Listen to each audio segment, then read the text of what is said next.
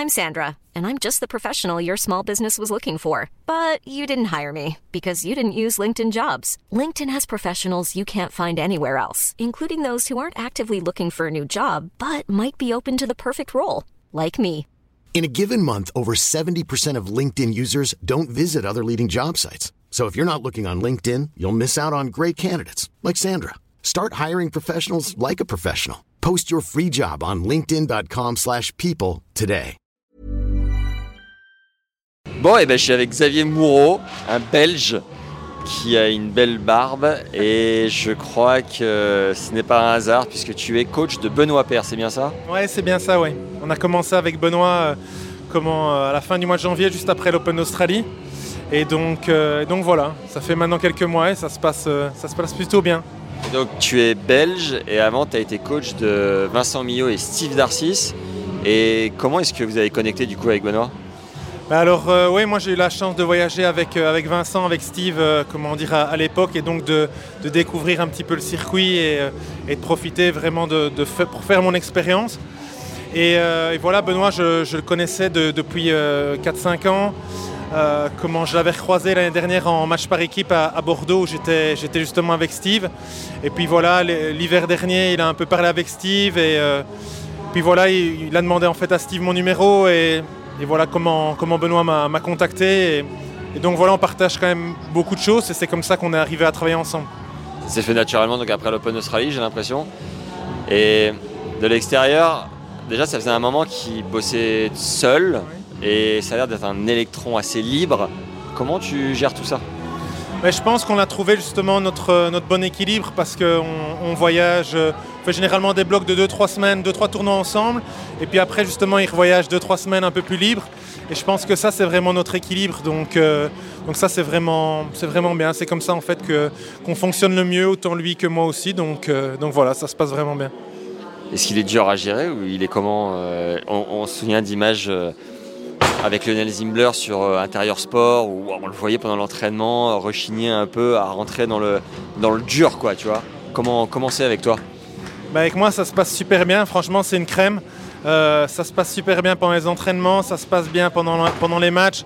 C'est vraiment une belle personne. On, partage vraiment les mêmes valeurs. Et voilà, moi, j'ai rien à dire par rapport à ça parce que tout se passe vraiment euh, très très bien. Et je pense que l'image que les gens ont parfois de lui, avec euh, ce qu'on voit sur euh, les réseaux sociaux, comment et, parfois, voilà.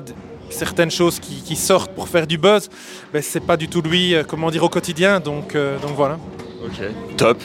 Je crois qu'il essaye de retrouver un peu une, un- une bonne routine d'athlète. Il a annoncé sur les réseaux qu'il arrêtait un peu l'alcool, tout ça.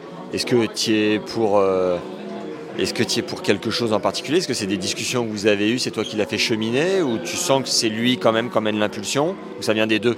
Ouais, je pense que de toute façon, euh, comment les choses aussi, l'impulsion vient de lui également. Et je pense que comment le déclic il s'est fait quand on était en Challenger, on était à Waco aux États-Unis, euh, dans un campus universitaire. euh, Il n'y avait pas de juge de ligne, il n'y avait pas de ramasseur, c'était incroyable. Il a joué, il y avait moi, un autre joueur français qui était là pour l'encourager. Et euh, C'était qui? C'était Alexandre Muller qui était, avec moi et euh, comment euh, parce qu'il jouait le tournoi. Et donc ouais là c'était vraiment l'électrochoc et euh, ben, par rapport à ça, ben, après euh, il est parti une semaine, euh, comment dire, tout seul euh, sur un tournoi qu'il a gagné, euh, le, le Challenger au Mexique.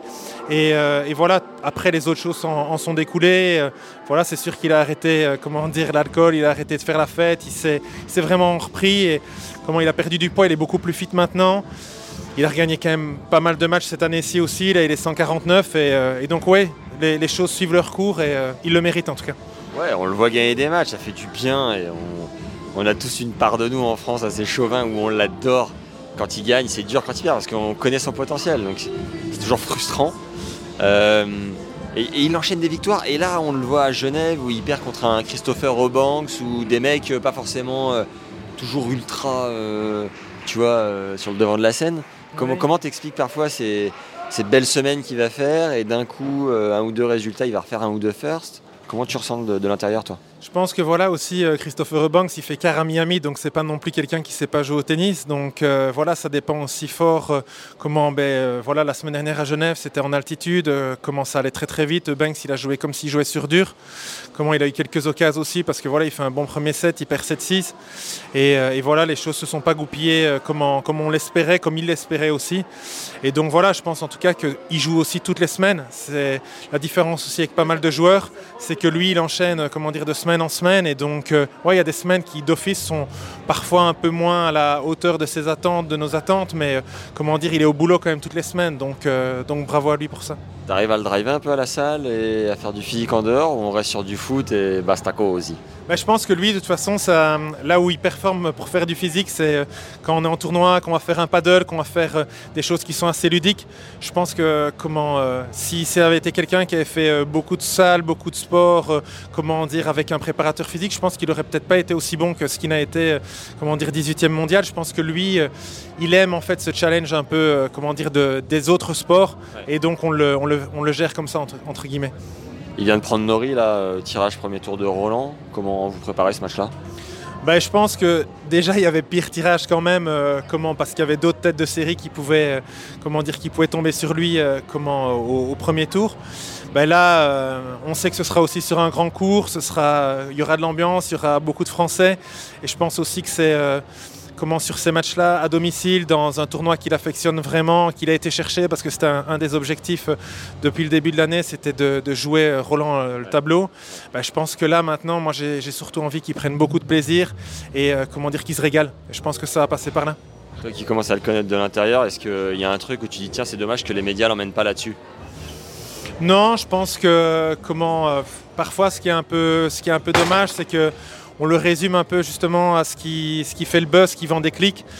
Et euh, alors que voilà, euh, en termes d'être humain, de, personne, vraiment c'est une belle personne qui a des, belles valeurs.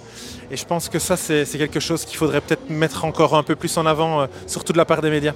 Ouais, je confirme, je l'avais jamais rencontré avant l'Open d'Australie. Et il est venu me dire bonjour, je me suis dit tiens c'est marrant, le mec est... Et c'était pas que le premier jour, c'était le deuxième, le troisième, le quatrième. Il est ultra respectueux, très très clairement. Vraiment. Euh, Arthur, est-ce qu'il y a une question J'ai oublié un truc. Euh, on est bien? Eh bien, ma foi, merci pour ton temps et bon Roland. Écoute, c'est moi qui te remercie Max et à, une prochaine. Et bonne euh, collab. Hein. Merci. Vamos, emmène-le nous haut ce, ce, béni. On va essayer. Prochain objectif, c'est de revenir dans les 100. Donc voilà, il y travaille, on y travaille. Vamos. Merci beaucoup. Merci à toi Max. Hi, I'm Daniel, founder of Pretty Litter. Did you know cats tend to hide symptoms of sickness and pain? I learned this the hard way after losing my cat, Gingy. So I created Pretty Litter, a health monitoring litter that helps detect early signs of illness by changing colors, saving you money and potentially your cat's life. Pretty Litter is veterinarian developed, and it's the easiest way to keep tabs on your fur baby's health right at home. Go to prettylitter.com and use code ACAST for 20% off your first order and a free cat toy. Terms and conditions apply. See site for details.